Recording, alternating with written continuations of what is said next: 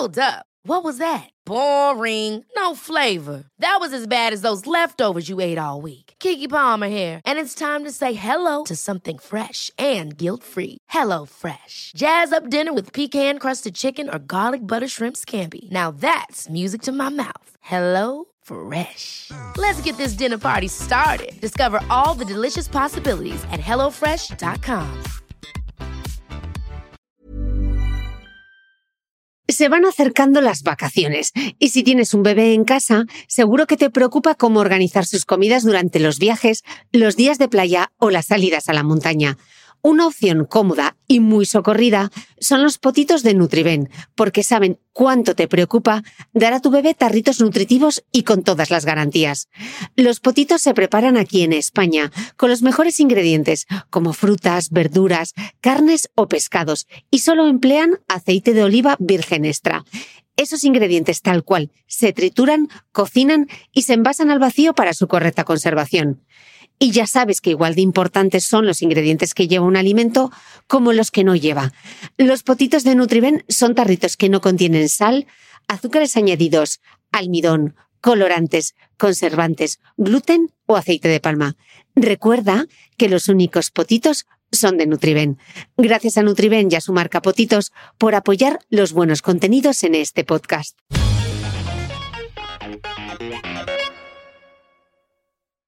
Desde 2018, en el podcast de Cristina Mitre, hemos hecho visibles y comprensibles los secretos del cerebro, las claves de la felicidad y el bienestar, la depresión y la ansiedad, la microbiota como llave de la salud o el ejercicio físico como polipíldora. Desde este espacio semanal, intentamos convertir complejos conceptos científicos en información accesible para todos los públicos con la ayuda de los mejores expertos. Si quieres apoyar el trabajo que hacemos desde el podcast de Cristina Mitre, hazte suscriptor de pago de mi newsletter a micrófono cerrado. No solo impulsarás la continuidad de este proyecto, además, recibirás contenido exclusivo, como los apuntes del podcast de Cristina Mitre, un resumen en PDF con todo lo esencial de cada episodio, y accederás a dos encuentros mensuales solo para suscriptores uno conmigo y otro con un invitado del podcast en los que tú podrás hacer las preguntas. Suscríbete desde 5 euros al mes en www.cristinamitre.substack.com. Te lo repito, www.cristinamitre.substack.com. Te dejaré también link directo en el post de este episodio que como siempre comparto en mi blog de beautymail.es. Gracias por apostar por las buenas historias. Bienvenidos todos a... ¡Y! Espera, José, da marcha atrás.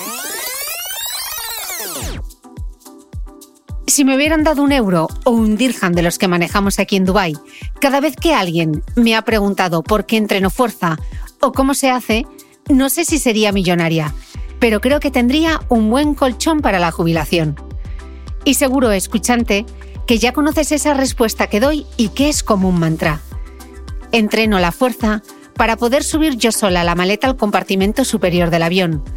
Sí, entreno para poder seguir viajando, levantando maletas sin ayuda y con el objetivo futuro de poder incorporarme sola del sofá. De por qué y cómo entrenar la fuerza, voy a hablar hoy con mi invitado, Iñaki García. Él, que es graduado en Ciencias de la Actividad Física, entrenador personal y creador de la plataforma de entrenamiento Kai Fit Life, lo tiene muy claro. Entrenamos fuerza para sentirnos mejor. Al final, em, la fuerza lo que hace es mejorar nuestra calidad de vida, es decir, que tengamos un envejecimiento activo. Al final, la fuerza no es solamente la capacidad de mover objetos, sino que influye muchísimo, muchísimo esa tensión mecánica que hemos hablado. Eh, eh, influye muchísimo también a nivel hormonal, eh, es capaz de hacer que descansemos mejor, es capaz de mejorar nuestra autoestima, está demostrado también, hay estudios que, hablan de que mejora nuestro sistema cognitivo, eh, influye en, muchas facetas de, nuestro día a día y eso hace que poco a poco vayamos mejorando nuestra calidad de vida. Eh, el, más claro o el más claro ejemplo es el problema de la sarcopenia. Ya sabes que, que a partir de determinada edad vamos perdiendo un 5% de nuestra masa muscular, que al final es la que hace que nos movamos. Sea, el proteger nuestros músculos o nuestro músculo esqueleto es lo que hace que nos movamos. Con Iñaki vamos a aclarar muchos conceptos clave del entrenamiento de fuerza, a desterrar mitos o a entender que entrenar debe ser una actividad bien planificada para que no vayamos por el gimnasio como pollos sin cabeza. ¿Es el pilates fuerza? ¿Es mejor entrenar con mancuernas o entrenar con máquinas? ¿Cuánto cardio y cuánta fuerza hay que hacer a la semana? ¿Y por dónde empiezo? ¿Aumento siempre cargas? Todas estas preguntas y muchas más van a ser respondidas en el episodio de hoy.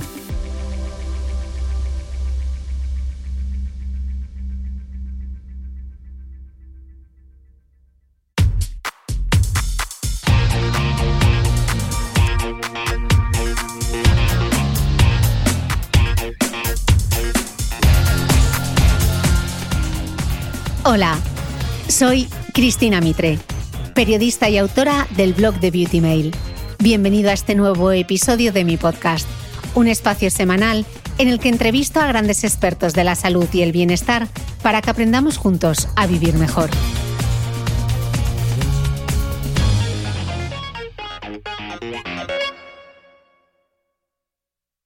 Iñaki García, de nuevo Bienvenido al podcast, qué ilusión tenerte aquí. Repetimos, después de la cuarta temporada, que fue uno de los podcasts más escuchados, tenías que estar este, en esta sexta. muchísimas gracias, Cristina. Muchísimas gracias por invitarme y, y sí, sí, tenía muchísimas ganas de volver a hablar contigo.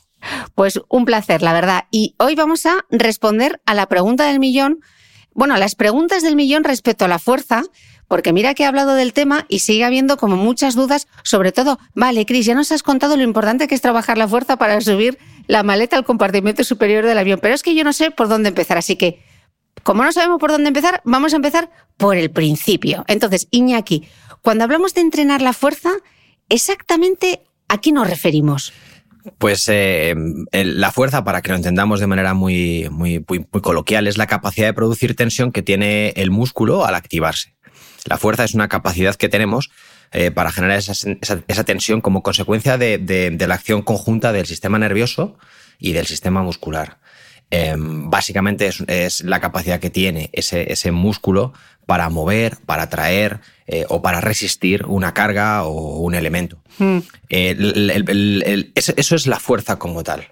Luego habría que separarlo de lo que es la hipertrofia, que es el aumento de masa muscular producido por, básicamente por tres, eh, por tres eh, variables, que son el estrés metabólico, la, tensión mecánica que producimos al hacer fuerza y el daño muscular que generamos. Eh, hay que separar esos, dos conceptos porque se puede tener fuerza y no se puede ser muy grande, no puede haber un volumen muscular muy grande y se puede tener un volumen mm, muscular grande y no tener fuerza, no tener tanta fuerza. Entonces hay que separar un poco esos dos conceptos que yo creo que la gente no los tiene claros y que cuando le hablas de hacer fuerza eh, identifican como que me voy a poner grande, que me voy a poner muy grande rápidamente. Y eso es lo más difícil que hay. O sea, el, que el ganar masa muscular, de todos los objetivos que se pueden plantear, el ganar masa muscular es el más difícil que hay. Y a, medida que van pasando los años, más todavía. Mm, y además sigue siendo un mito muy persistente que las mujeres muchas veces piensan que el entrenar, el hacer pesas, el trabajar la fuerza, se van a amazar, ¿no? Ojalá fuese tan fácil que se te marcase el bíceps, el tríceps, el glúteo, etcétera, ¿no? Sí, sí, sobre todo, sobre todo porque tenemos que, igual, volvemos otra vez a, tirar esos mitos o esos conceptos que tenemos. El que se te marque, como dices tú, es una cuestión más de porcentaje de grasa y de tener un mínimo de tensión mecánica activa que, de, que de volumen muscular. Lo que pasa es que visualmente eh, puede parecer que vemos a una persona que, está muy definida, que tiene muy poquito porcentaje de grasa y decimos, uff, ese tío está muy fuerte o tenemos asociado ese concepto. Y lejos de la realidad, al final, eh, para ganar masa muscular, eh, tenemos que dormir mucho más de lo que dormimos, porque el día a día de hoy es, tremendo y no dormimos ni siete horas, con lo cual tendremos que dormir entre 8 y 10 horas para que la GH, la hormona, la hormona de crecimiento, haga su función tendríamos que entrenar con una planificación muy estricta y con unas cargas muy determinadas para poder eh, eh, generar esa tensión muscular de manera progresiva y esa sobrecarga eh, muscular de manera progresiva que haga que nuestro, nuestro metabolismo también se encienda y que genere masa muscular. Y además tendríamos que comer muchísimo más de lo que comemos. Tendríamos que generar un superávit tremendo. de esas tres, la gente está más preocupada de, los hierros y de la fuerza que de las otras dos, y son vitales. Si no hay esas tres, no vas a ganar masa muscular. Por eso es importante que la gente entienda el concepto de fuerza como tal. Interesantísimo. Vamos, la conclusión, que uno puede estar mazado y luego no es capaz de abrir un bote de aceitunas. Bueno, tan, así no. Normalmente si, se generas masa muscular es porque ha habido un estrés y una tensión muscular determinada y el cuerpo pues, ha generado. Pero sí que es verdad que, por ejemplo, si nos vamos a la, evidencia científica y a la, bueno, la, a la, fórmula de la fuerza, al final es fuerza es masa por aceleración.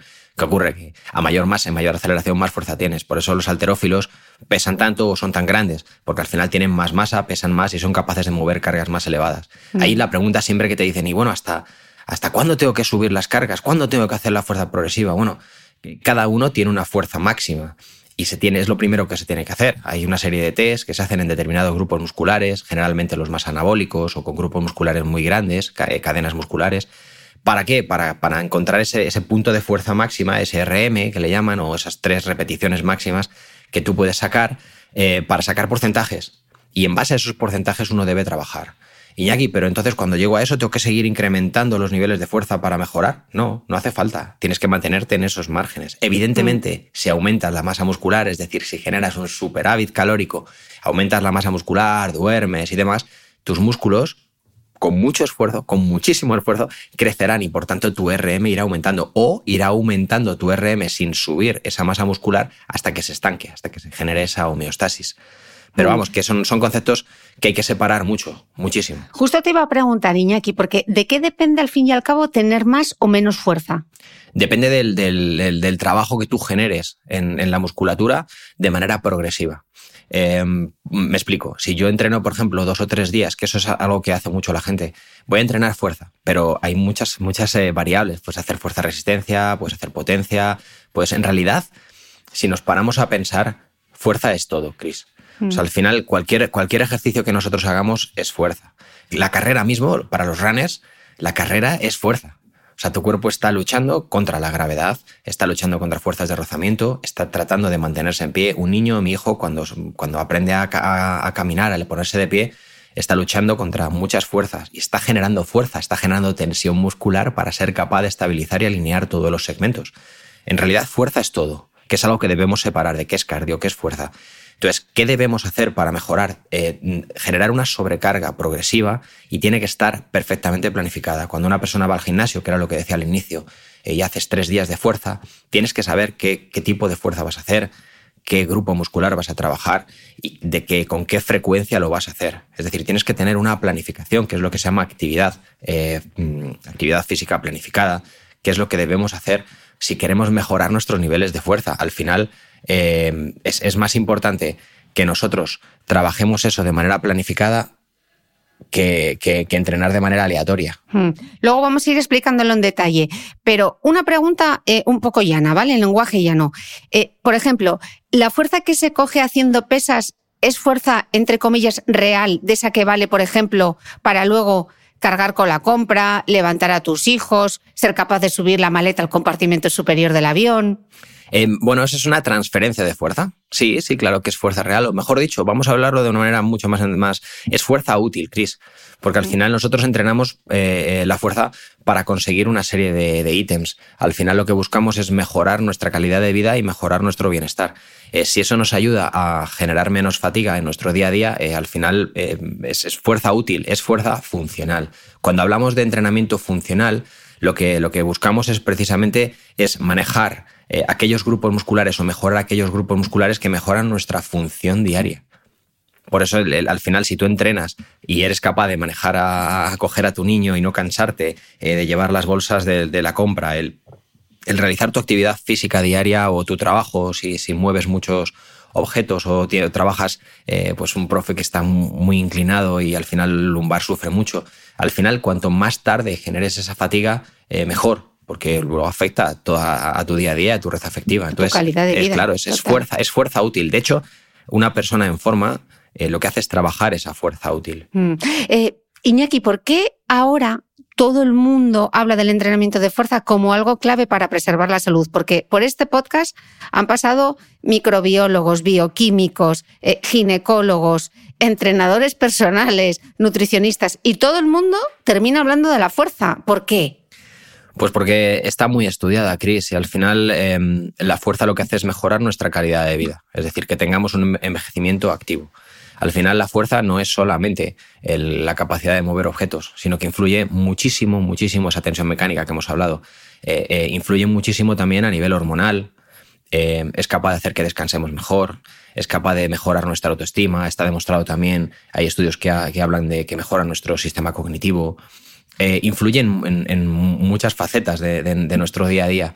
Y eso hace que poco a poco vayamos mejorando nuestra calidad de vida. Eh, el, más eh, claro o el más claro ejemplo es el problema de la sarcopenia. Ya sabes que, a partir de determinada edad vamos perdiendo un 5% de nuestra, nuestra masa muscular, que al final es la que hace que nos movamos. O sea, el proteger nuestros músculos o nuestro músculo esqueleto es lo que hace que nos movamos. Generalmente mm, decían, era el corazón, si te mueves mucho a nivel cardiovascular. No, no, no. O sea, el que yo haga que me mueva y que quiera salir con mis amigos, que quiera ir al trabajar, que sea efectivo a la hora de estar en casa y pueda jugar con mi hijo después de estar 10 horas trabajando, es la capacidad muscular que yo tenga, es decir, la fuerza que yo tengo. Eso hace que, que, si la entrene, mi fatiga a lo largo del día eh, aparezca más tarde. He transmitido al deporte, eh, un runner encuentra en el entrenamiento de fuerza que si es capaz de correr 10K y antes se fatigaba, pues ahora va, a poder correr 15K y se va a fatigar mucho más tarde de esas 10K, con lo cual va a mejorar su rendimiento, va a disfrutar más de todo. Si disfrutas de la carrera, imagínate en tu día a día. Eh, a nivel hormonal, ya hemos dicho que regula un montón de cosas. Eh, ayuda también a regular el descanso. si descansas bien, la grelina y la leptina, que son dos hormonas que influyen también en, tu, en la necesidad de comer o en tu saciedad, también influyen y se regulan. Em, al final cambia la composición corporal. Si cambia la composición corporal porque hay más oxidación de grasas o, grasas o beta oxidación de grasas, pues te mueves de manera más ligero, con lo cual te quieres mover mucho más aumenta tu autoestima porque evidentemente pues un cuerpo en forma o un cuerpo donde, que, esté, que, esté sano y que esté lean, que a mí es como me gusta más, más que el, ripeado, ¿no? El, ese cuerpo definido, definido, más lean muscle, que es un cuerpo en forma y que lleva una calidad de vida eh, determinada. Los otros cuerpos que vemos siempre en, Instagram o en las revistas seguramente están hechos para la foto y estarán muy deshidratados y esos no son cuerpos saludables. Mm. Has mencionado la palabra forma física. Cuando decimos, tengo una buena forma física, ¿a qué nos referimos en concreto? Porque ¿Qué es estar en forma? Bueno, estar en forma es, a mí hay una definición que me gusta mucho de, bueno, primero tenemos que saber qué es fitness, ¿no? Es un fit es saludable, es una terminología que viene, bueno, anglosajona, que al final lo que hace es decirnos que tenemos alguien, esa persona es fit. Eh, o está fit, está, está saludable, está, está en forma, básicamente. Pues un cuerpo en forma para mí es, es tener un cuerpo funcional, que es lo que hablaba antes. Un cuerpo que no tenga dolor, un cuerpo que me permita trabajar en el trabajo que yo desempeñe en el día a día, da igual. Y, y, lo pueda desempeñar de la mejor manera posible, que me ayude a descansar y que descanse de manera equilibrada, que no tenga esa sensación de pelota con los problemas, sino que entrenando y llevando un estilo de vida saludable, pues pueda ver los problemas de una manera diferente. Mm, al final no es ser una persona que se pegue palizas y esté eh, constantemente haciendo una disciplina. Por ejemplo, un triatleta, que evidentemente es una persona que está mucho más en, eh, en forma que una persona sedentaria, quizás es una persona mucho más específica o que tiene un trabajo mucho más específico en, tres disciplinas, pero realmente fuera de esas disciplinas quizás no, su cuerpo no es tan funcional como, si hiciéramos otras, eh, disciplinas. Entonces, a mí me gusta mucho lo, que, lo, es lo que definen en Estados Unidos el tema del fit, on Earth, que al final lo que buscan es un compendio de una serie de cualidades eh, básicas que tiene el ser humano eh, resistencia cardiovascular, resistencia muscular, fuerza muscular, flexibilidad, potencia, velocidad, coordinación, agilidad y precisión, que son, son cualidades que tenemos y venimos desarrollando desde, desde el paleolítico, eh, es, un compendio de, un equilibrio entre todas ellas. Eso hace que nos movamos en unos baremos que, que nos haga ser medio buenos en todas las disciplinas, no el mejor en dos o tres. Si tenemos un equilibrio en todas ellas, al final realmente estaremos en forma. Pero hay una, hay una, una... Mm, estar en forma es mucho más que todo eso. O sea, estar en forma es, si nosotros conozcamos una línea y, tenemos la enfermedad, tenemos el bienestar y tenemos el fitness al final de todo eso, eh, buscar estar en forma o estar fitness es alejarnos de la enfermedad. Cuanto más en forma estamos, más fuerza generamos, más protección a nuestros músculos, eh, a nuestros huesos generamos. Al final, con el paso de la edad, menos enfermedades o más nos alejamos de la enfermedad. Por tanto, lo que tenemos que intentar no es tener una, cultura del bienestar o del entrenamiento físico hacia el bienestar, sino hacia estar en forma, que eso nos va a hacer estar muchos más años alejados de la enfermedad. Totalmente. Como diría mi amiga Natalia de Santiago, eh, hacer ejercicio es una inversión de interés compuesto, o sea, de las buenas, de esas que luego nos van a dar un rendimiento rico es que, de, cara, claro, claro, de cara a la vejez. No somos conscientes, pero a veces eh, perder lo que no tiene precio sale carísimo. Y eso es, es nuestra salud. Al mm. final no podemos ponerle precio y cuando lo perdemos, ostras, pagarías lo que fuera porque no te doliera el cuerpo, por poder realizar tu día a día y de repente no tener que faltar dos o tres días al trabajo porque te entra ansiedad. Eh, al final es, una máxima que deberíamos cuidar. Y yo creo que, que poco a poco se está consiguiendo. Se están, se están divulgando buenos conocimientos gente muy profesional y gente que, que, es la que realmente tiene que hacer entender que todo esto tiene que tener una progresión, que todo tiene que tener una estructura, que no basta o que no vale con ir al gimnasio solamente y hacer lo que nos apetezca porque si no, el, menú o el plato no va a salir bien. Si cada elemento no, se, no tiene su cocción y su tiempo y su preparación y se echa en el momento adecuado, seguramente estemos tirando mucho tiempo, muchos recursos, mucho esfuerzo y, bueno, y dinero también, porque al final hay que pagar. Vamos a echarles un cable. Em, has hablado antes del tema de la mecánica. Entonces me gustaría hacerte dos preguntas respecto al entrenamiento de la mujer. Eh, porque el 90% de las escuchantes de este podcast son mujeres. Muchas gracias a todos los hombres que nos escucháis. Este podcast también va por vosotros, pero Vamos al caso concreto de la mujer, porque a la hora de plan, has hablado mucho de cómo hay que plantear esos entrenamientos. Mecánica, planteamiento del entrenamiento mujer. ¿Qué es lo que pasa? ¿Qué diferencias hay que tener en cuenta a la hora de plantear un entrenamiento de una mujer teniendo en cuenta nuestra mecánica? ¿Y qué es esto de la mecánica? Bueno, al final, eh, lo, que, lo he hablado del entrenamiento, eh, las cualidades físicas que te he nombrado anterior, anteriormente son las mismas para un hombre que para una mujer. Luego el entrenamiento como, como bienestar eh, se tendría que enfocar de la misma manera. Otra cosa es que durante el periodo de entrenamiento se tengan en cuenta algunas, eh, algunos ítems que tiene el hombre diferente a la mujer y la mujer diferente al hombre. A nivel hormonal somos muy diferentes, evidentemente tenemos ciclos hormonales que son totalmente diferentes y por tanto debemos trabajar durante esos ciclos de una manera diferente. Eh, hay muchos estudios ya que hablan que el entrenamiento de fuerza, en, por ejemplo en mujeres, em, por ejemplo, cuando viene la menstruación, eh, tampoco hay mucha diferencia a nivel de fuerza. Eh, pero, pero volvemos a lo mismo. ¿En qué medida estás haciendo entrenamiento de fuerza?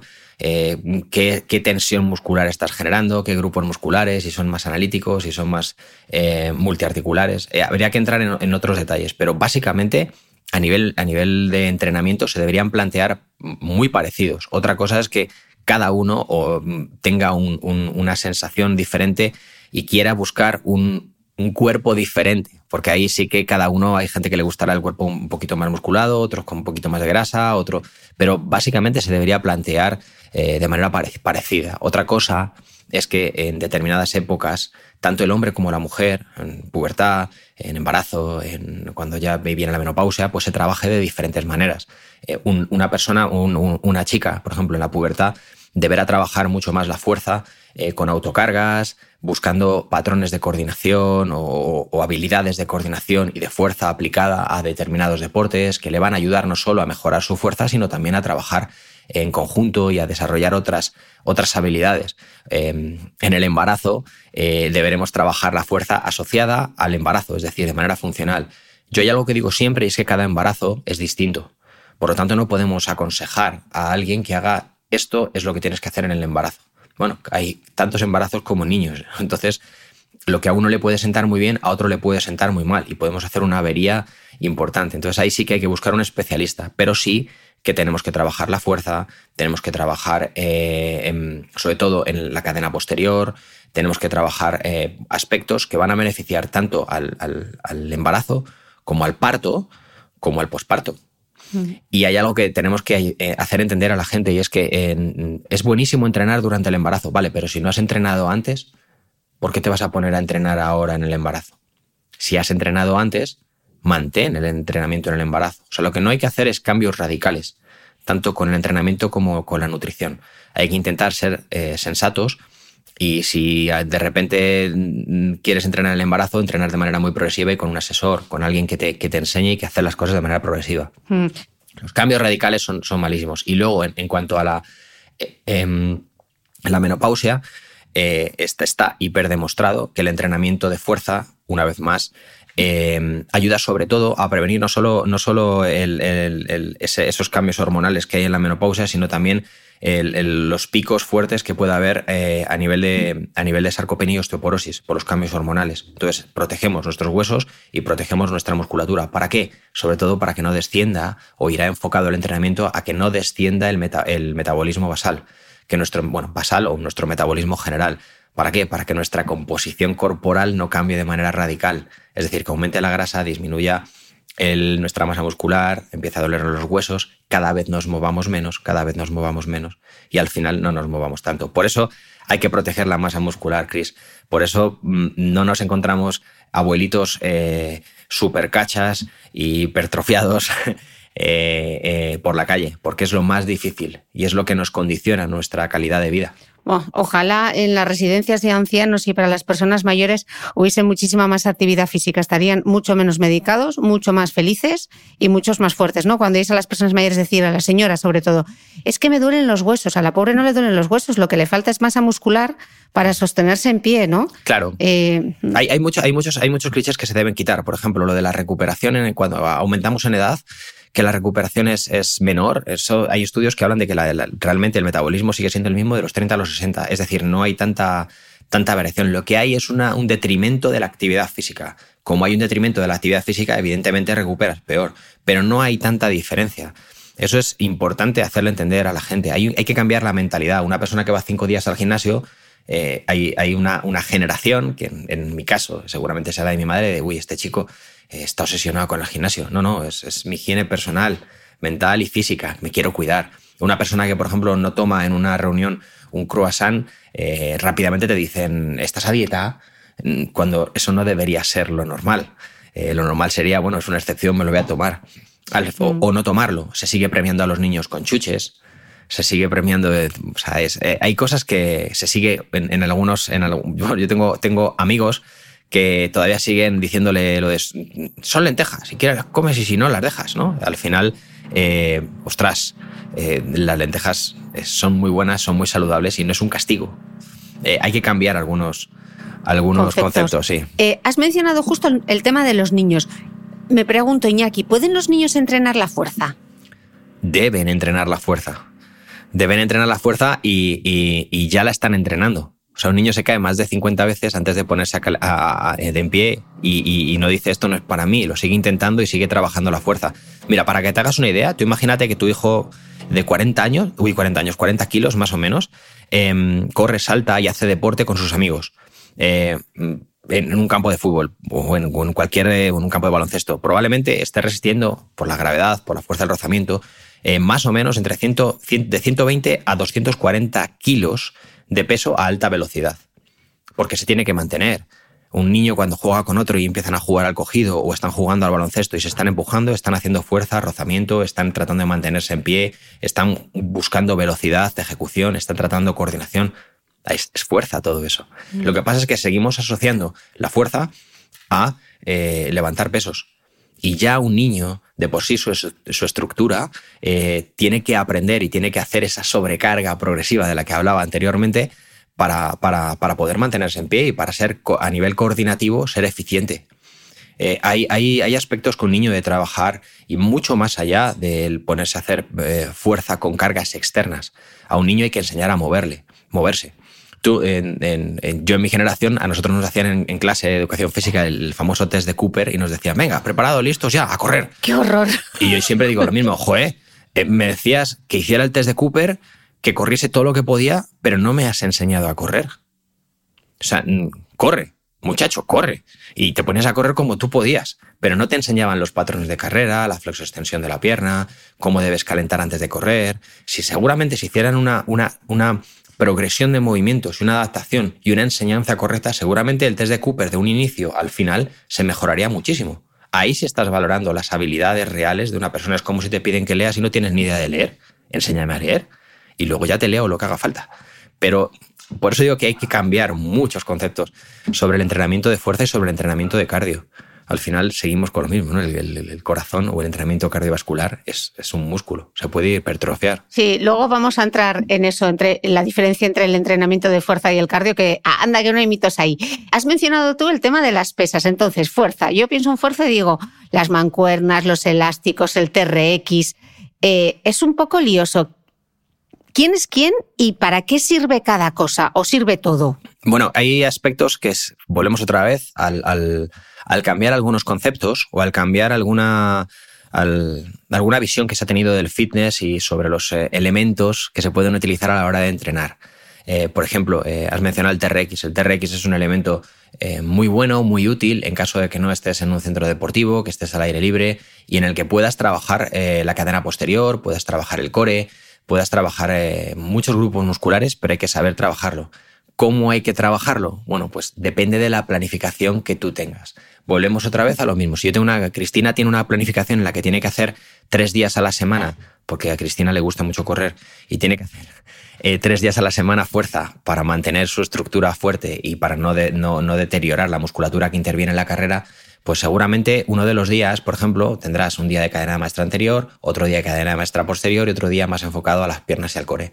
Pues seguramente a lo mejor ese día en un periodo determinado de tu entrenamiento, por ejemplo, mm, septiembre, octubre, noviembre, si hablamos de mesociclos, pues en noviembre o en diciembre, cuando tengas que hacer determinadas fases donde tengas que volver a hacer hincapié en tu estructura, en tus estabilizadores, tendrás incluido el TRX. Y ahí trabajarás la cadena posterior, trabajarás con una serie de repeticiones en base al objetivo que te haya marcado tu entrenador. Pero es un, un medio para llegar a un fin en un momento determinado has mencionado también las bandas elásticas o, las bandas de activación, la Power Band. Se utilizan exactamente igual. Se pueden utilizar para calentamientos, para fases de activación, se pueden utilizar para trabajo de estructura en determinadas épocas del año. Pero no siempre se tiene que trabajar con ellas. Al final, lo que tenemos que buscar es la herramienta que nos permita activar o trabajar una serie de grupos musculares en un momento determinado con un fin para llegar a un objetivo. Eh, no existe ni el, ni el elemento o, el, sí, bueno, el elemento externo de carga externa eh, perfecto, ni, ni, el que debemos utilizar siempre. Porque siempre hay que trabajar con, mancuernas. Porque, porque mm, si lo más anabólico que hay, es decir, lo que más hace que nuestro metabolismo cambie y se produzca un cambio a nivel neuroendocrino, es decir, de composición corporal general y demás, son las, es la barra. La barra de, de altrofilia, por ejemplo. Eh, ¿Por qué hay que entrenar con máquinas? Porque hay que entrenar con, con, con, un BOSU, cuando realmente el efecto del BOSU suele venir, es más para, para, para fisioterapeutas y para trabajar a nivel propioceptivo que a nivel real. Eh, ¿Por qué utilizar el fitball solo en pilates? Lo puedes utilizar también para estirar, lo puedes utilizar de mil formas. O sea, que hay que buscar el, el, elemento adecuado en el momento adecuado. Y volvemos otra vez a lo mismo. Lo que más valor tiene de todo lo que estamos haciendo es la planificación de esa persona sin planificación, eh, tú puedes tener el menú y puedes saber lo que quieres comer, pero si no sabes elaborar cada plato, da igual el menú. Bueno, yo iba a seguir las, preguntas porque yo sé lo que están pensando todo el mundo que nos está escuchando diciendo, sí, claro, y contrato a un entrenador y yo no me lo puedo permitir, o tal, y por dónde empiezo, porque claro, la planificación, menudo lío, si yo lo que quiero, lo único es poder subir la maleta al compartimento superior del avión, pero esa me lo voy a guardar para preguntártelo más adelante. Porque has mencionado muchas cosas. Has mencionado las barras, has mencionado los elásticos, has mencionado el TRX, has mencionado las, eh, las mancuernas. ¿Y las pesas rusas? ¿Qué diferencia hay entre una mancuerna y una pesa rusa? Bueno, básicamente... Las kettlebells. Sí, las kettlebells. Las kettlebells eh, eh, se utilizan para movimientos balísticos, porque la inercia es diferente a una mancuerna. La mancuerna tira la gravedad hacia abajo y la kettlebell cuando tú realizas un movimiento balístico, generalmente de extensión de cadera, para trabajar la cadena posterior y hacer una transferencia de fuerza hacia movimientos en, un plano em, horizontal, eh, como puede ser la, perdón, vertical, como puede ser la carrera, eh, la utilizamos eh, pues, para trabajar potencia, sobre todo en cadena posterior. Y al final lo que utilizamos es un movimiento de inercia, la carga no es la misma en una kettlebell, cuando tú haces un swing de kettlebell y haces un movimiento de extensión de cadera, donde el glúteo está activado, el lumbar está activado, el core está activado, eh, la inercia hace que la kettlebell te lleve hacia adelante. Luego, toda la musculatura que tiene eh, que estabilizar el movimiento trabaja a lo largo de todo el recorrido, tanto a la ida como a la vuelta. En el caso de la. y sobre un, sobre un, un, eje muy diferente. En una mancuerna, no, una mancuerna siempre cae hacia abajo. Al final lo que tenemos que hacer es una, una resistencia eh, con esa mancuerna y el peso es continuo. O sea, al final no, o sea, eh, es totalmente diferente y no se puede utilizar una, una mancuerna como una kettlebell.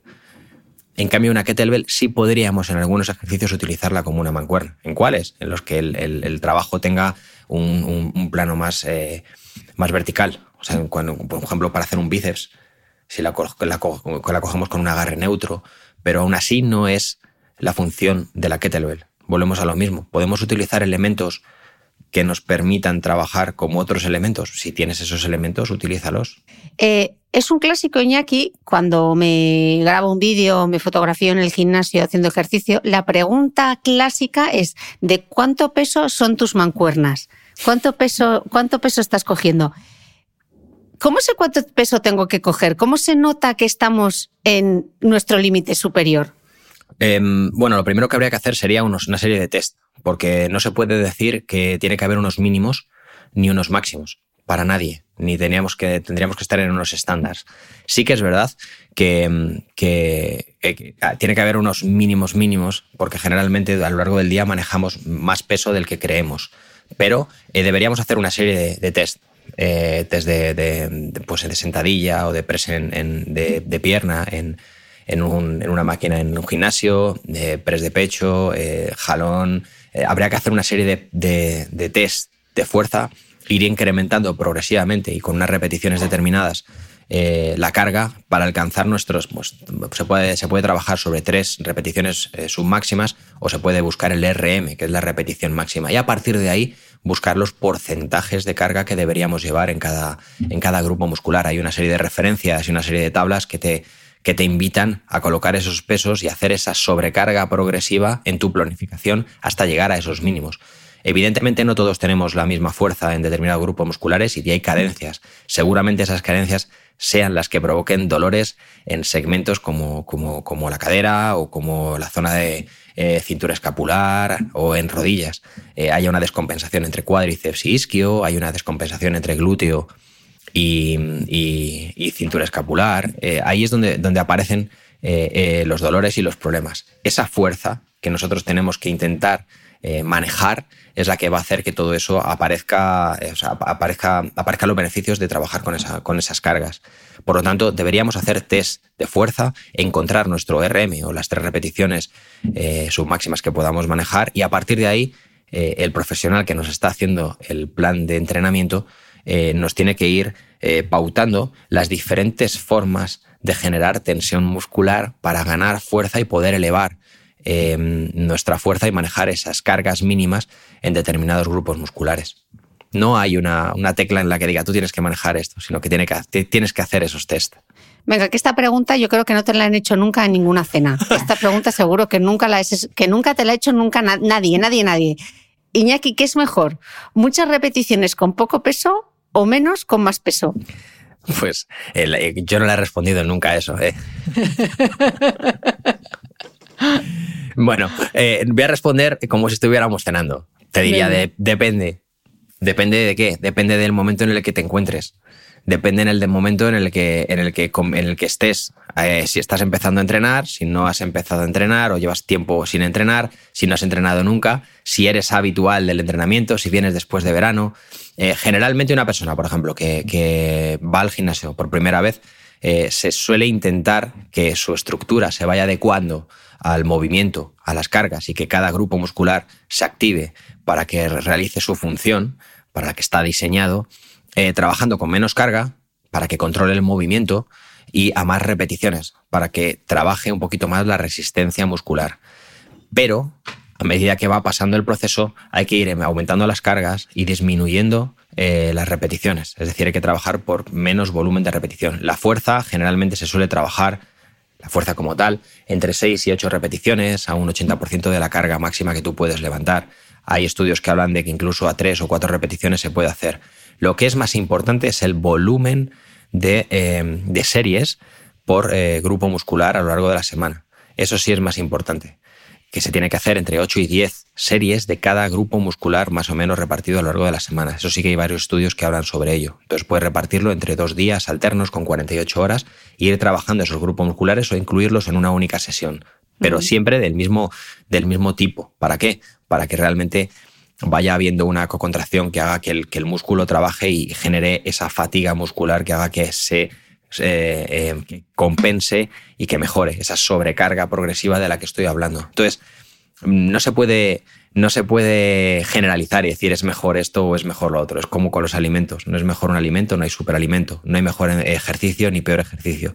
Se tiene que incluir en el momento adecuado. Luego habrá momentos en los que trabaje con muchas, muchas repeticiones y poca carga y momentos en los que trabaje con, con muchísima carga y pocas repeticiones.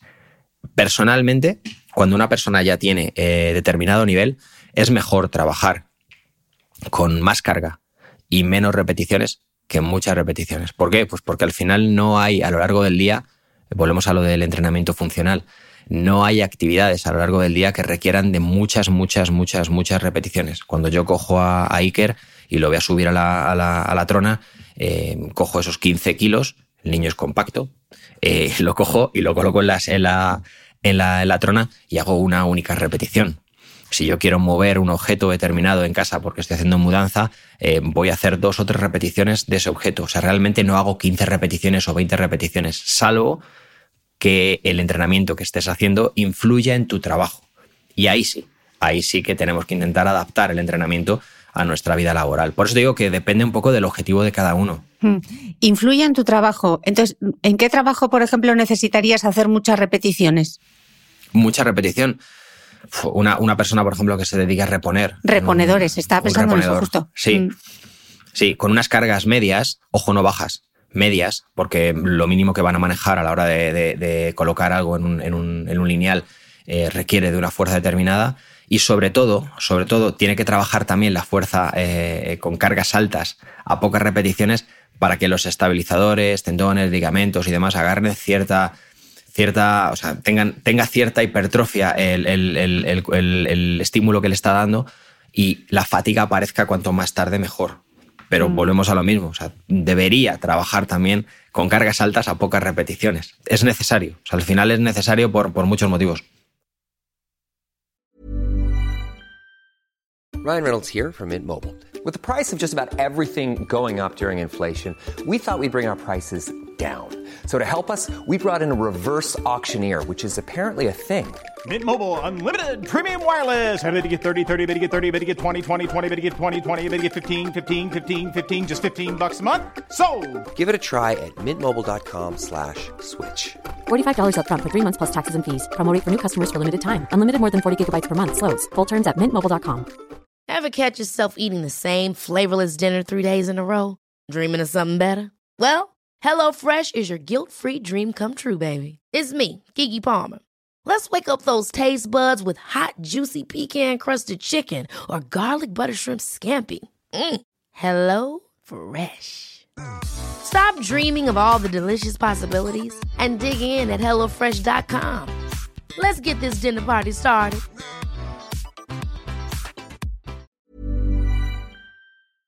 ¿Sabías que los bebés son capaces de autorregularse y comer lo que necesitan? Hasta el primer año, la leche ha de ser su alimento principal, bien sea lactancia materna o artificial, y poco a poco podrán ir probando diferentes texturas y alimentos. Ahora, con buena temperatura, a todos nos gusta salir más de casa, y en verano pasamos mucho tiempo fuera, en la playa, la montaña o recorriendo el mundo. Si tienes un bebé que ya ha empezado con la alimentación complementaria, para esos momentos puedes contar con los diferentes tarritos que ofrece Potitos. Hay recetas para bebés desde 4 y 6 meses y solo llevan ingredientes como frutas, verduras, carnes o pescados que se trituran y se envasan tal cual. Los potitos de Nutriben son tarritos seguros, fáciles de conservar y transportar, ya que no necesitan refrigeración, tan solo mantenerse en un lugar fresco. Se calientan en microondas o al baño María, sin conservantes ni azúcares añadidos. Gracias a Nutriben y a su marca por ser nuestro mecenas del mes.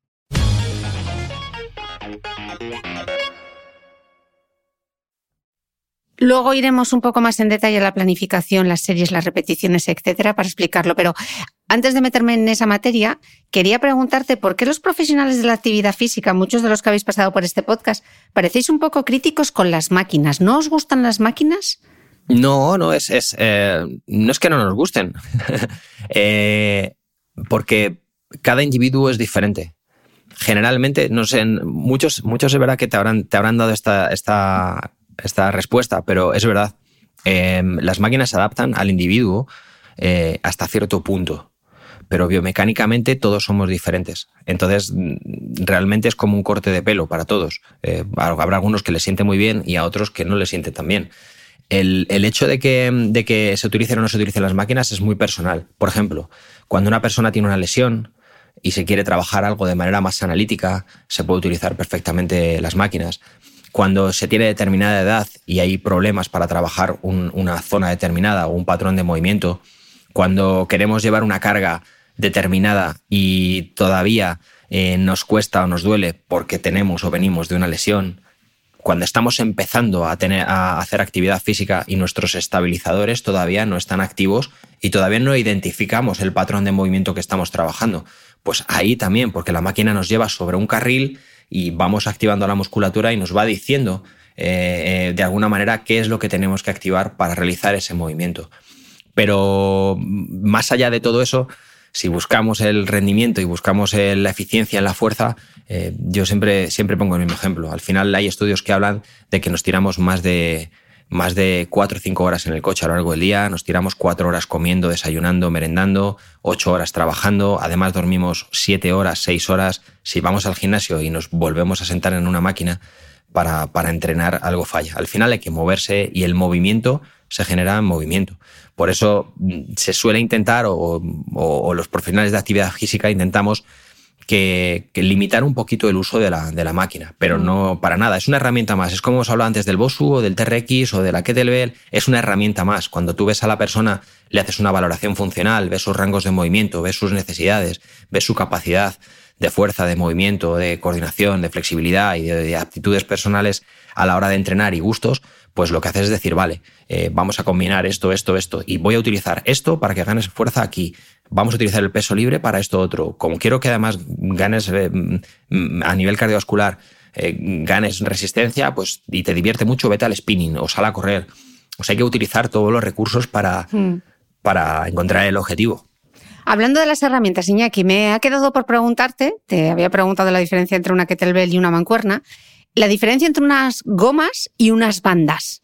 Porque como las vemos tanto en Instagram. Bandas te refieres a bandas de activación, las que se suelen utilizar. Las bandas de activación que son cerradas y las gomas las que no tienen, las que son elástico, que a veces tienen para agarrar o que son abiertas. Eh, es lo que te quiero sí, decir. Sí, bueno, es, la diferencia de tensión. La movilidad de, la movilidad eh, de, a la hora de trabajar eh, van generalmente van por kilos y, y, lo que hacen es tener una tensión diferente. Eh, hay mm, las eh, gomas o elásticos que, que, están abiertos, se suelen utilizar también, por ejemplo, en, pilates y se suelen utilizar en disciplinas en las que los estabilizadores y el trabajo de core requiere de menos carga. Entonces, se utilizan, ¿por qué? Pues porque si vas a trabajar, por ejemplo, el transverso, eh, em, requiere menos carga. La musculatura más profunda requiere de autocarga o menos carga para trabajarse que la musculatura más externa. Si nosotros utilizamos mancuernas, utilizamos una kettlebell para trabajar el abdomen, seguramente se, salvo que sea en movimiento, eh, se active más la musculatura externa que la profunda. Por lo tanto, dependiendo un poquito de las cargas y dependiendo un poquito de lo que utilice, pues trabajaré más una u otra. En el caso de las bandas de activación, que son las que se suelen utilizar, que son cerradas y se suelen utilizar en, grupos musculares pues, más potentes, hay bandas de activación para las piernas eh, que se colocan generalmente encima o debajo de las rodillas. Eh, puedes trabajar también con ellas en los tobillos, o hay bandas de activación que son más gordas, mucho más gordas, que son las que hay, por ejemplo, en los boxes de entrenamiento, que son para, rendimiento, para un rendimiento diferente. Se pueden utilizar incluso para hacer un peso muerto, pero generalmente se utilizan tanto para eh, mejorar nuestra estructura a nivel de estabilizadores y que se alineen mejor los, segmentos, para despertar esos, esa musculatura al inicio de un entrenamiento, para calentar. Eh, esas son básicamente las, las, diferencias. No hay tantas, ¿eh? O sea, no hay tantas como la gente cree. Esas bandas de activación que luego es que te arde el glúteo en tres dimensiones. Eso o sea, qué cosa. ¡Oh! se llama hipertrofia sarcoplásmica. Lo que ocurre ahí es que hay una activación muy grande del glúteo, hay mucho riego de sangre hacia ahí y esa sensación de, quemazón aparece. Pero mm, si dejas de hacerlo a los 20 minutos, eh, deja de quemar y deja, la, sangre vuelve otra vez a su sitio. O sea que afortunadamente. Eso, eso, eso, es lo, eso es lo que ocurre, afortunadamente. Pero eso no significa que estemos trabajando más el glúteo. ¿eh? Eso mm. está, está activándose el glúteo, estás encendiendo la tele, luego ya hay que cambiar de canal. Pero eh, la idea es que eso sirva al inicio del entrenamiento para activar. A partir de Luego ahí. te preguntaré, justo te quería preguntar sobre ese famoso término de la activación, así que ya me lo has contestado dónde va colocado. Em, para ir detallando un poco, Iñaki, para entrenar la fuerza, lo mejor que es hacerlo en circuitos, cómo se organizan las series, qué debe incluir cada serie, cuántas repeticiones hay que hacer, hay que plantear los ejercicios en un orden en concreto. Vamos a darles algunos trucos. Pues esa pregunta es súper global. Entonces vamos a, vamos a, ir. Claro, es que fíjate, ¿qué es lo mejor? ¿Cómo debes colocar? Es, es muy. Planificar es lo más, lo más difícil que hay, ¿eh? De hecho, eh, hay que estudiar una carrera para hacerlo. Entonces, es, complicado. Es complicado. Por eso, por, eso es, eh, por eso no hay que fiarse de las planificaciones ajenas ni de ver lo que hace uno, porque a lo mejor no es lo que tú necesitas. Lo primero que tenemos que ver, Chris, es cuántos días vamos a entrenar. Eso es lo primero que tenemos que ver. Una vez que tenemos claro cuántos días vamos a entrenar, tenemos que ver la, adhesión que podemos generar a ese entrenamiento, es decir, cómo lo podemos hacer sostenible. ¿Para qué? Para que tenga una continuidad en el tiempo y podamos encontrar resultados, independientemente de que entrenemos días más, menos o fallemos. Una vez que tenemos eso, tenemos que plantearnos un objetivo, el que sea. Una vez que nos hemos planteado un objetivo, debemos eh, segmentar los días que vamos a trabajar para ese objetivo. Como sé que tienes muchos runners, eh, eh, en el podcast. Aquí hay todo, pero sé que tienes muchos runners. Vamos a hablar un poquito, por ejemplo, de un runner. Un runner a, nivel, a nivel de fuerza, dependiendo de la época, por ejemplo, en septiembre, si quiere prepararse a tres, a tres meses vista, más o menos un mesociclo, una, una carrera, independientemente de la distancia a la que se encuentre la carrera, debería trabajar más o menos tres días, dos mínimo tres días la fuerza. Y la fuerza eh, como tal, es decir, con cargas en las que trabajes la fuerza, al inicio sobre todo, el primer mes, segundo mes, eh, deberías trabajar, a medida que se va acercando la carrera, deberías ir variando el estímulo que se le va dando a la, a la, a la fuerza. Por ejemplo, lunes, trabajo de fuerza, cadena maestra anterior, martes, carrera, es decir, separado el trabajo condicionante eh, más cardiovascular separado del trabajo de fuerza. Miércoles, cadena maestra posterior o tren inferior y core, por ejemplo y, jueves carrera y el viernes eh, la cadena maestra posterior. Por ejemplo, esa sería una planificación. A partir de ahí, yo te puedo dar tres días de fuerza, dos días de cardio, pero lo que hay dentro de, esa, de esos días de fuerza y esos días de cardio, con los estímulos que se va dando, es lo que va a hacer que esa persona eh, mejore. Mm, hay que intentar separar eh, y volvemos otra vez a lo mismo. El circuito, que es lo que me preguntabas, o las super series, son herramientas que tienen las planificaciones para poder conseguir una serie de objetivos a nivel muscular y a nivel cardiovascular y se deben emplear en determinados momentos. Em, a mí, por ejemplo, no me gusta eh, generar eh, mucha carga de trabajo eh, a nivel de fuerza un mes antes de una competición. Me gusta generar más, lo que dices tú, más trabajo de circuito, más trabajo de super series, más trabajo, un trabajo diferente, con unas cargas medias o incluso en algún momento baja, pero con mucha continuidad. También depende de la persona y depende del objetivo, depende de su capacidad física, depende de muchos aspectos. Como norma general, tres días, fuerza o cuatro si puedes, añadiendo movilidad y dos días a nivel cardiovascular. ¿Cómo? Trabajando de manera continua, trabajando por intervalos, trabajando por series, trabajando de muchas maneras. Mm. Hablabas mm, de ir combinando, ¿no? Pues un día core, cadena posterior, etcétera. Entonces, esto es cuando nosotros vemos en Instagram gente que dice, hoy me toca brazo, eh, glúteo o pierna. Eh, ¿Qué es mejor? ¿Esto de trabajar por grupos más musculares de manera aislada o cómo se hace? Bueno, aquí aquí, aquí hay mucha chicha aquí, ¿eh? Aquí sí que hay mucha chicha. no se puede decir eh, es, mejor o peor, pero sí que se puede decir que dependiendo del objetivo que tú tengas, puedes trabajar mejor de una forma u otra. Una persona que busca un componente estético puede trabajar un grupo o dos grupos musculares al día y trabajar esas 10 series de las que te he hablado y dejar el resto de, días eh, para trabajar otros grupos musculares. A mí personalmente no me gusta. Y no me gusta, mm, intento que trabajen lo mínimo. Un cuerpo fitness, un cuerpo en forma, es un cuerpo que es funcional, hemos dicho. Y funcional quiere decir que los grupos musculares trabajan en sinergia. Ningún grupo muscular eh, trabaja de forma analítica, Chris. Eh, si yo voy a beber agua, mm. eh, aunque, aunque trabaje el flexor del codo, da igual, estoy estabilizando con el resto del cuerpo, estoy en una posición en la que mis, mis, grupos, todos los grupos musculares periféricos están trabajando en sinergia. Ningún, cuando tú caminas, trabajan muchos, cuando corres, trabajan muchos.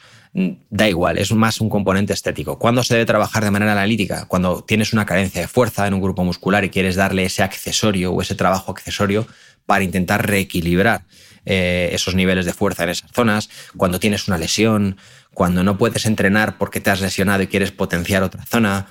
Cuando pasa eso, puedes entrenar de manera analítica o, si tienes un objetivo a nivel estético o una competición de alterofilia, perdón, de alterofilia de, de mm, lo diré, eh, a nivel, de jolín, no me, que no me sale la palabra. De fitness. De fitness, caray. Em, ahí sí puedes eh, trabajar de manera más analítica, pero una persona normal, una persona que tenga un, nivel de entrenamiento medio alto, va a decirte que trabajes de manera eh, global y por cadenas musculares, por empuje, por tracción, por tren inferior en empuje o tren inferior en tracción. Eh, al final es mejor hablar de, empuje o tracción, que es mucho más equilibrado y va a generar mucha más fuerza, va a tener un componente más anabólico, va a generar muchos más beneficios que por, grupos musculares. Hablando de la gente normal, entre comillas, Iñaki, todo lo que nos has contado, fenomenal, pero yo sé que hay mucho escuchante eh, al otro lado que está diciendo, pero a ver Iñaki, que yo lo único que quiero es trabajar la fuerza, dame unos truquillos para poder empezar, que ya estoy animada después de todo lo que habéis dicho, de lo importante que es, pero yo no lo he hecho en mi vida. ¿Qué hago? ¿Por dónde empiezo? ¿Me apunto a un gimnasio? ¿Veo una clase colectiva? ¿Lo hago con un vídeo de YouTube?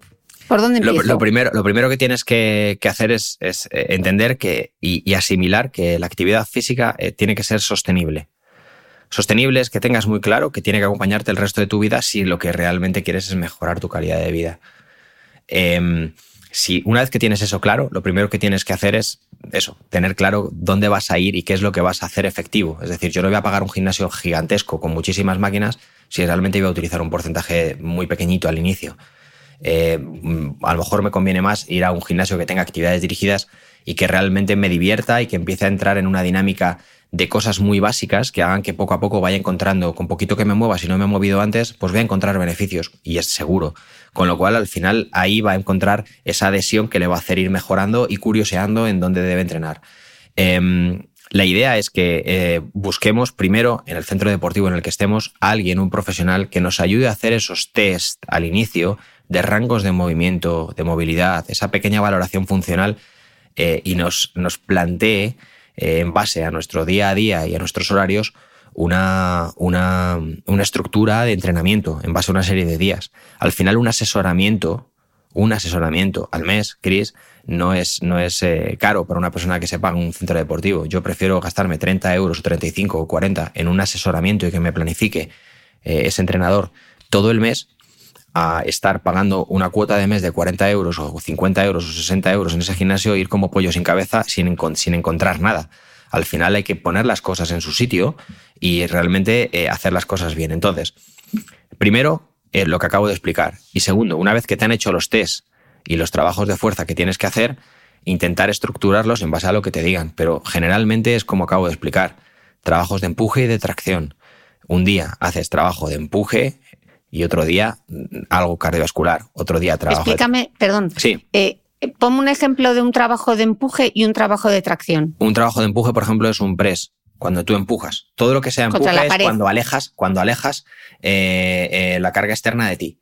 ¿Vale? Un press por encima de la cabeza o, cuando tú vas boca arriba en un press de banca o incluso de empuje puede ser un hip thrust, por ejemplo, cuando te, colocas la barra en la cadera y haces un empuje. Estás intentando alejar el, elemento o la carga externa de ti. Y un trabajo de tracción es todo lo contrario, cuando intentas atraer o traccionar algo hacia ti. Generalmente el empuje trabaja una zona determinada, que suele ser la cadena maestra anterior, excepto en algunos ejercicios. Y generalmente la tracción suele trabajar la cadena maestra posterior, es decir, la espalda, cadena posterior. Entonces, Eh, cuando hablo de empuje, por ejemplo, en tren superior, un press eh, un, de hombro o de pectoral. En tren inferior, una sentadilla, em, eh, que es flexor de rodilla, pero al final es empuje. un hip thrust, tumbado boca arriba, trabajo de glúteo, es empuje. cardiovascular al día siguiente y luego, por ejemplo, el miércoles, después de pasar 48 o 72 horas, depende de la carga de trabajo que hayas tenido, pues puedes trabajar cadena maestra posterior. Puedes hacer un extensor de cadera como puede ser un peso muerto, puedes hacer un jalón al pecho que es una tracción para trabajar la zona alta de la espalda, un remo, puedes hacer ejercicios que impliquen eh, a la tracción. El jueves puedes hacer un trabajo más enfocado al, a la carrera, pero haciendo ya series, haciendo sprints, haciendo trabajos interválicos, farlex, otro tipo de trabajo diferente al que has hecho el martes, y el viernes puedes enfocarlo al core, por ejemplo. ¿vale? Esa sería una estructura más o menos básica. Puedes alternar los días, puedes alternar las cargas, puedes alternar los ejercicios, puedes alternar la forma de trabajar las series, puedes alternar muchas cosas y eso es lo que tiene que estar estructurado. Eso, por ejemplo, en tres días. Si fueran cuatro, lo plantaríamos de otra manera. Si te fijas, en todos los ejercicios que, que, he nombrado, no hay ejercicios más pequeñitos o de grupos musculares más pequeñitos, porque cuando trabajamos con las cargas adecuadas, generalmente los grupos musculares eh, más pequeñitos están implicados ya. Cuando yo hago un remo con una carga determinada, estoy haciendo una flexión también de codo. Luego el bíceps, por ejemplo, está trabajando. Cuando yo hago un empuje con una carga y con un porcentaje de carga determinado, el tríceps está trabajando porque hace sinergia con el resto de grupos musculares que hacen empuje, el extensor del codo, con lo cual al final están implícitos. Es decir, hay que intentar eh, colocar todo de manera correcta para que cada grupo muscular trabaje eh, con la intensidad o con la tensión mecánica que tiene que tener. Em, no sé si he respondido bien. A sí, totalmente. Eh, y Iñaki, para aquellas mujeres que no han hecho ejercicio nunca o muy poco, como la gimnasia de mantenimiento, aquello que se solía hacer, y se plantean, afortunadamente, ponerse manos a la obra alrededor de los 50, ¿qué les recomiendas? Yo les recomiendo que, vayan con la, mente abierta al centro deportivo o, a través de la aplicación en casa si no tienen tiempo o a través de un entrenador personal o un grupo de entrenamiento que hayan creado con amigos y amigas, que vayan con la mente abierta y que confíen en, lo que le va a decir el entrenador, no en lo que tengan ellos eh, preestablecido ya y como información en el disco duro, en la, en la cabeza, porque generalmente no es, no, no, no es la realidad, no, no ocurre eso. Entonces, una persona con 50 años va a pensar que ¿dónde voy yo ahora a hacer fuerza? Pues es lo que más deberíamos hacer. Una persona con 50 años lo que más debe entrenar por encima de un trabajo cardiovascular estable es la fuerza. Entre otras cosas porque ya solamente trabajando la fuerza de manera correcta, su corazón va a trabajar. Con lo cual, esa parte cardiovascular mínima que va a tener eh, se va a cubrir. Hay que combinarlo, sí, pero poco a poco. Debería buscar eh, alguien o un centro deportivo en el, que, en el que le den una atención determinada. Vivimos en una sociedad que busca la individualización, pero luego buscamos lo global. Es decir, ¿qué es lo mejor? ¿Qué es lo que debes hacer si tienes tanta edad? Al final lo que buscamos, Chris, es, es que nos individualicen, que nos traten como Iñaki, como Cristina. Y cada uno tiene unas cualidades. Entonces, buscar un centro deportivo donde ese servicio se dé. Que es difícil, que a lo mejor hay que hacer un esfuerzo al inicio y pagar un extra para que te planifiquen, pero, mm, pero ese esfuerzo va a merecer la pena. Hacer entender que con 50 años eh, no es tarde. Es tarde con, con, con 90 y pico años y con mucho dolor ya y que casi no te puedas mover. Ahí sí es tarde, porque mm, no puedes hacer nada contra la sarcopenia y contra la osteoporosis. Pero con 50 años, claro que se puede hacer. Eh, yo tengo amigos y tengo clientes de entrenamiento personal que están mucho más en forma eh, con 50 años de lo que estaban con 25. Y te aseguro que todos, todos te dicen lo mismo. ¿Cómo no he hecho esto antes? Sí, como diría nuestra querida amiga Isabel del Barrio, hacer una inversión en salud al final, ¿no? Sí, sí, es que, buscamos a veces los atajos de el suplemento de colágeno, el de ácido hialurónico, que cuestan una pasta y nos olvidamos de empezar por las cosas eh, tan básicas como una buena planificación del ejercicio físico. Te voy a lanzar ahora preguntas súper habituales que yo leo en Instagram cada vez que hago un podcast de eh, fitness o de entrenamiento. Respecto a la fuerza. Aquí va. Eh, Iñaki, ¿y las clases colectivas de GAP me sirven como trabajo de fuerza? Es fuerza-resistencia. no es fuerza como tal. Es un tipo de fuerza a muchas repeticiones, con menos carga, a muchísimas repeticiones. Eh, en un periodo determinado de tu, entrenamiento, sí te sirven para empezar a, adquirir fuerza en el tren inferior y tenerlo como, algo del día a día. Yo diría que no, que son muchísimas repeticiones, lo puedes hacer una vez a la semana, pero nada más. O sea, al final que tú trabajes más la tensión muscular en un grupo muscular no va a hacer que ese grupo muscular se defina más, que es como generalmente o por lo que generalmente la gente va al gap. Eh, el gap tiene que evolucionar y ya no tiene que haber tantas repeticiones. Tienes que enseñar a moverse a la gente y hacer los ejercicios de manera correcta para que luego puedan sostener más cargas con menos repeticiones. Es que en una clase de gap, Chris, puede haber hasta 200 sentadillas. Es una barbaridad. Total. Al final, al final, si no sabes moverte y haces 200 sentadillas, al final, claro, no te puedes mover al día siguiente porque, porque, porque no te puedes mover, porque seguramente has, hecho una sobrecarga que no es progresiva. Mm. Si pierdes al día siguiente el entrenamiento ya no hay esa continuidad ni esa adhesión, con lo cual no hay mejora. Y, por ejemplo, el pilates con máquinas, ¿es ejercicio de fuerza? Sí, también, también es ejercicio de fuerza y sobre todo volvemos a lo mismo, depende de los porcentajes de fuerza que maneje la persona. Eh, es muy específico y, al ir directamente a determinados, eh, a determinados grupos musculares, que normalmente no vamos, seguramente tengamos unos déficits de fuerza. Por lo tanto, el porcentaje de fuerza que manejemos con el pilates máquina en determinados aspectos, en, por ejemplo en el transverso o en, el, en, determinadas zonas del abdomen, eh, sea muy efectivo. También, aparte, trabajas mucho los rangos de movimiento, trabajas mucho la cadena posterior, mejoras mucho la, la propiocepción y la sensación de, alineación en los segmentos eh, a, a, nivel corporal, con lo cual tiene muchísimos beneficios. O sea, que está muy bien, pero ¿es suficiente o no? No. hay, que, hay que mover más carga, hay que mover más carga. Eh, eso está bien para trabajar core, para trabajar cadena posterior, para trabajar alineación, para recuperar rangos de movimiento, para mejorar un montón de, capacidades. Es genial, eh, pero hay que hacer algo más. Es como si el, que corre dice, no, es que yo solo quiero correr. Bueno, pues estás teniendo, volvemos a lo del fitness, ¿no? Al final hay que intentar tener un equilibrio a nivel, corporal. Y algo muy bueno que tiene, por ejemplo, todo lo que me acabas de describir, que son las actividades dirigidas, el GAP, el Pilates, todas estas, es que lo que hacen es, primero, generar eh, esa diversión y ese trabajo en un momento puntual del año para poder ir variando, generar esa variabilidad que debe haber en el entrenamiento en determinados momentos, para, entre otras cosas, generar adhesión, no aburrirnos, divertirnos, eh, eh, tener esa cohesión social, esa conexión con la música, conexión con nosotros. Al final es, es se utiliza para muchas cosas, es muy útil y joder, va muy bien. Hmm. ¿Y el yoga es entrenamiento de fuerza? Sí, en determinados patrones de movimiento, sí. Y luego cuando se trabajan secuencias donde hay implícito un trabajo metabólico importante, eh, evidentemente también se puede trabajar la fuerza con el yoga. Sí, de muchas formas. Cuando haces el pino, estás haciendo fuerza, sí. Si hemos dicho que un niño está trabajando em, en la fuerza desde pequeñito intentando levantarse, tú imagínate eh, colocarte en una posición en la que normalmente no te colocas, con unos rangos de movimiento determinado, intentar mantener la estabilidad en esa posición. Al final lo que hacemos es volver otra vez a ser niños y trabajar esos estabilizadores, esa estructura para que resista esa posición a la que no estamos habituados. al final sí, claro, se trabaja la fuerza. Se trabaja, pero tampoco es suficiente solo hacer yoga, ¿no? Eh, volvemos otra vez a lo mismo. ¿Qué intensidad eres capaz de generar en el yoga? La gente, por ejemplo, de gimnasia deportiva no toca un, un, un hierro no suele tocar hierros. Y fíjate la, masa muscular que tienen y la fuerza que tienen. Por tanto, eh, claro, no todo el mundo está capacitado para hacer fondos de pino, para caminar haciendo el pino, para hacer eh, determinadas posiciones estrictas de yoga y que trabajen cadenas musculares con una tensión tremenda. O sea, eh, depende del tipo de yoga que hagas.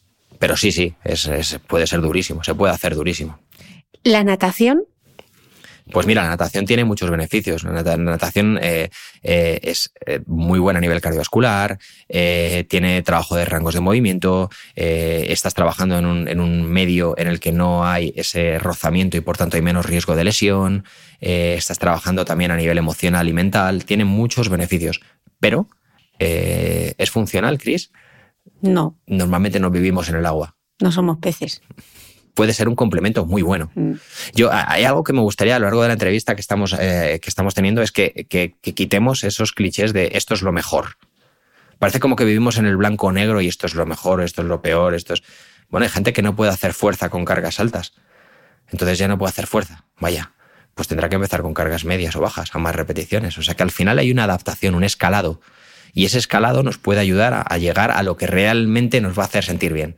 Mm. Pero, pero no hay que tirar la toalla ni hay que eh, agachar la cabeza por no hacer lo que se dice que es lo mejor. Y generalmente ahora en, las revistas, en los eh, en Instagram, en las redes sociales, se tiende a decir esto es lo mejor y esto es lo mejor.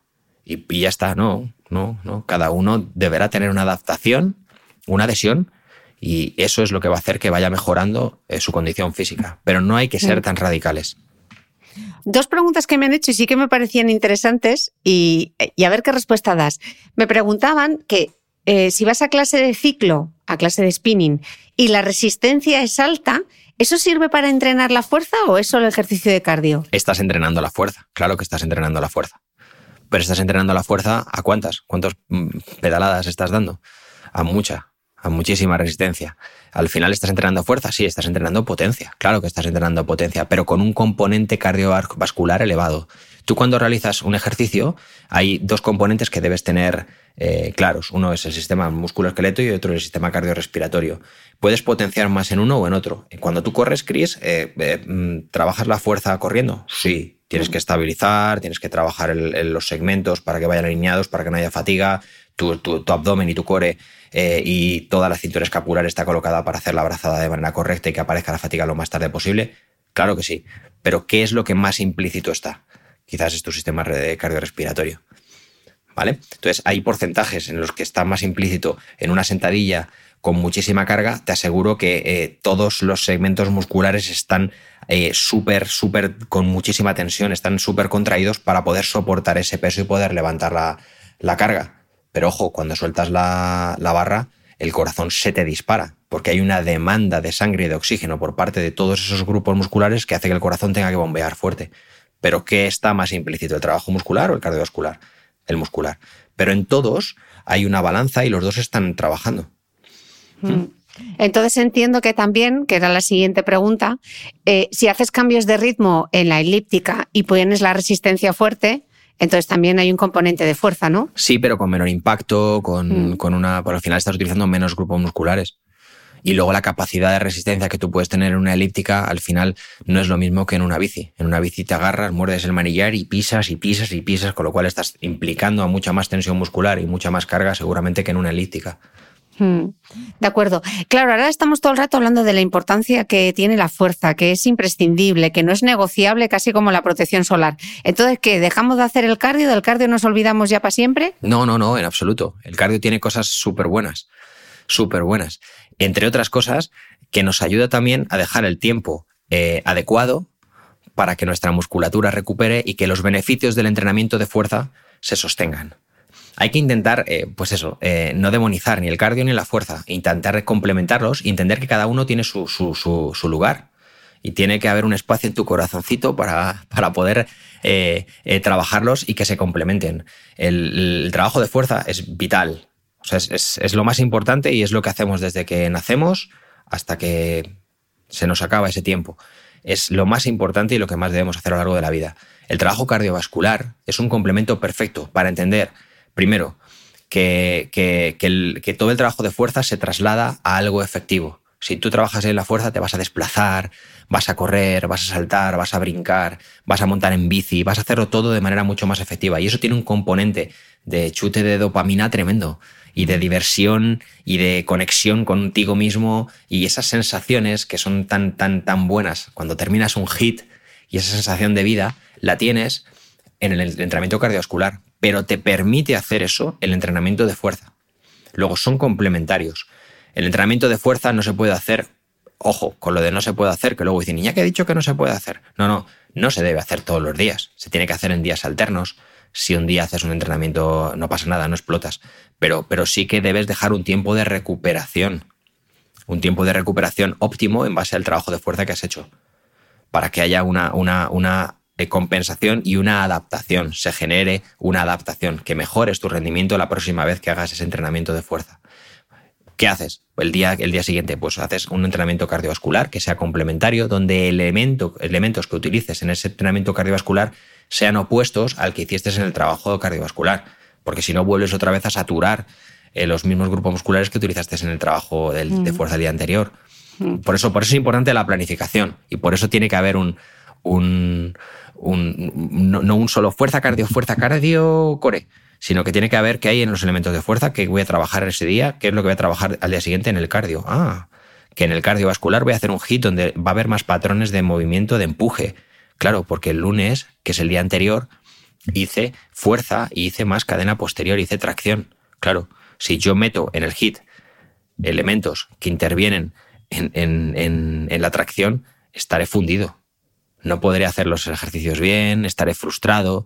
Por eso tiene que haber una. tiene que estar adecuado todo, tiene que estar colocado. Es, es muy importante que tenga un orden.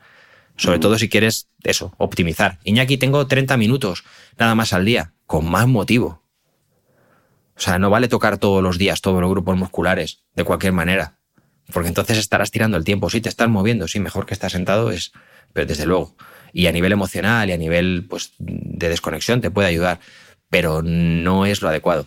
Luego voy a continuar, te voy a invitar a que te pases un ratito por mi newsletter a micrófono cerrado para que hablemos de los errores más comunes a la hora de entrenar la fuerza y los mitos más persistentes, pero por aquí te voy a dejar dos preguntitas más y luego continuamos un ratito más en, mi newsletter, si te parece, Iñaki. Eh, hemos eh, comentado antes la palabra movilidad, que de esto también se habla mucho. Estamos hablando mucho del entrenamiento de fuerza, pero de la movilidad también. ¿Qué es esto de la movilidad? ¿Cómo se trabaja? ¿En qué momento se incluye? ¿Esto es como lo de la activación que había que hacerlo antes? ¿Va después? ¿Va en medio? ¿Dónde va? Bueno, hay dos, hay dos patrones que se deberían hacer o incluir en la, en, antes de comenzar un entrenamiento y que, y que incluyen a eso. Incluyen a la movilidad y a la activación. Te voy a poner, por ejemplo, para que lo veamos más de manera más eh, práctica, en algo que todo el mundo lo vea muy cristalino. Eh, imagínate que tenemos un día de pierna y queremos entrenar como de pierna, de, de empuje y queremos hacer sentadillas. Pues un calentamiento eh, en el que incluya la movilidad de los grupos musculares que voy a trabajar. ¿Por qué? Pues porque la movilidad lo que nos va a hacer es recuperar los rangos de movimiento totales que hay en, en las articulaciones, de tal manera que la musculatura que va a trabajar en nuestra parte principal del entrenamiento va a tener más rango de movimiento, va a contraer mejor y, y va a tener, va a generar más fuerza, en, sobre todo en- cercano a las articulaciones, que es al final donde se provoca, donde suele haber esa- ese dolor en caso de que, de que, de que no cuidemos la movilidad.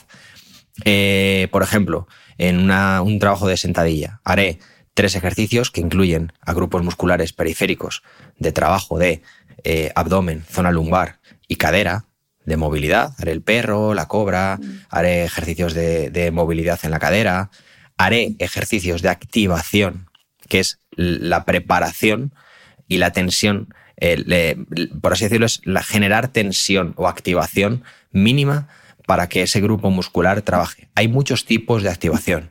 Hay uno que es, bueno, que, eh, es la activación mínima, la del inicio.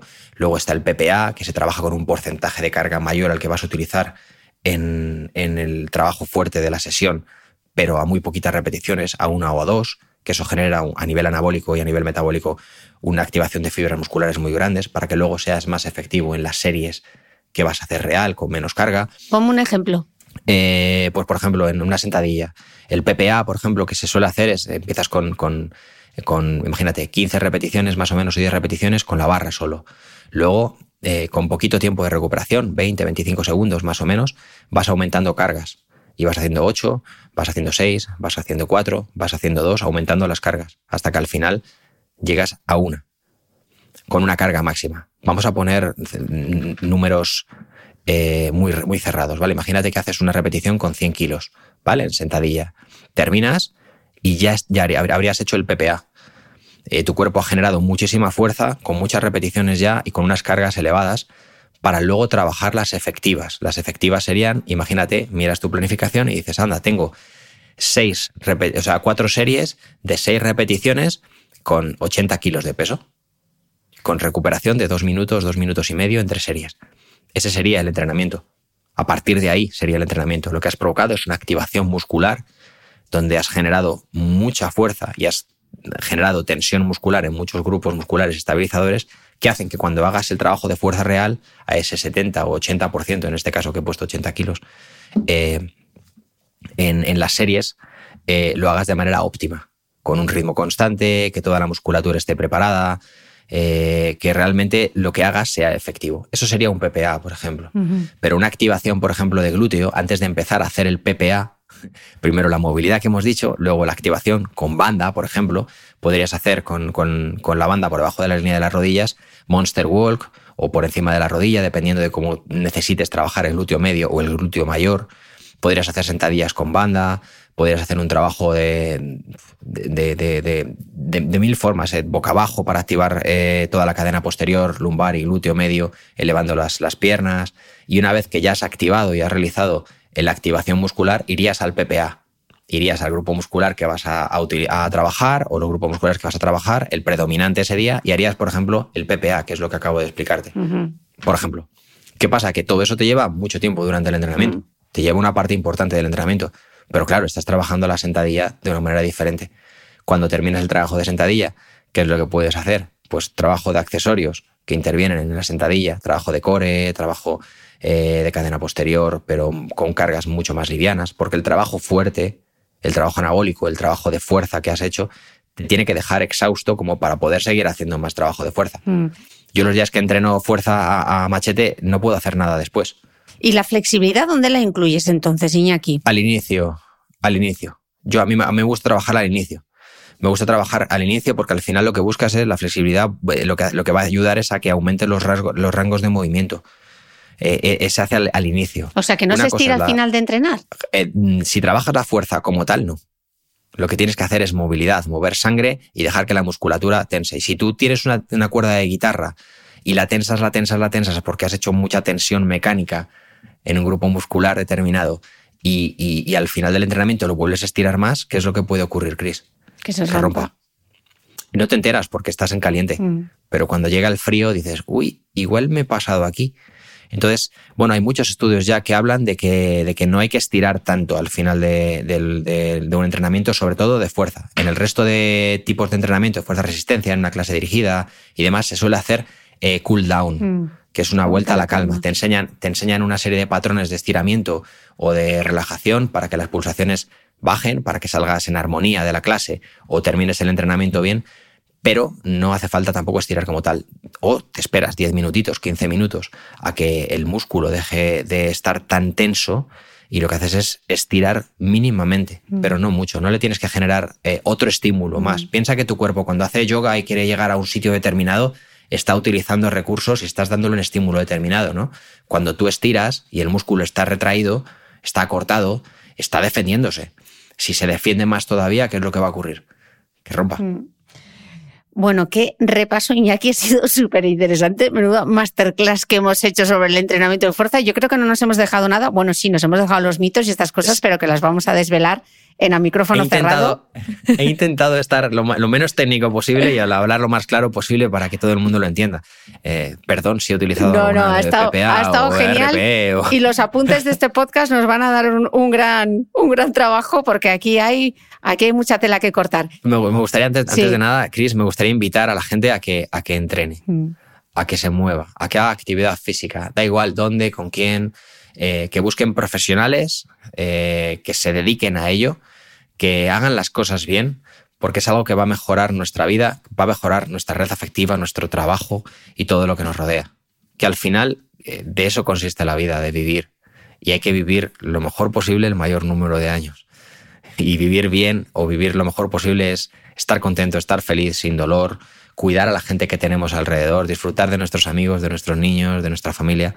Y eso se consigue cuando nosotros cuidamos primero de nosotros mismos. Mm, dar vida a los años. Iñaki, qué gran mensaje. Muchísimas gracias y bueno, veniros a la newsletter, veniros a micrófono cerrado que continuamos un ratito por allí. Gracias, Iñaki. Gracias a ti.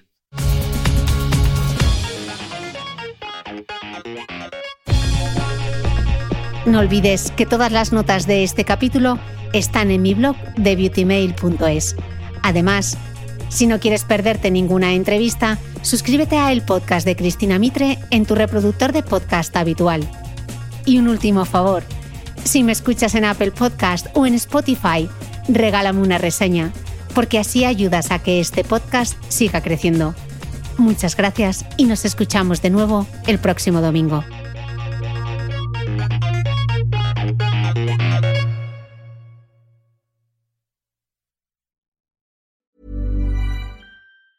Planning for your next trip? Elevate your travel style with Quince. Quince has all the jet setting essentials you'll want for your next getaway, like European linen, premium luggage options, buttery soft Italian leather bags, and so much more. And it's all priced at 50 to 80% less than similar brands. Plus, Quince only works with factories that use safe and ethical manufacturing practices. Pack your bags with high-quality essentials you'll be wearing for vacations to come with Quince. Go to quince.com slash trip for free shipping and 365-day returns.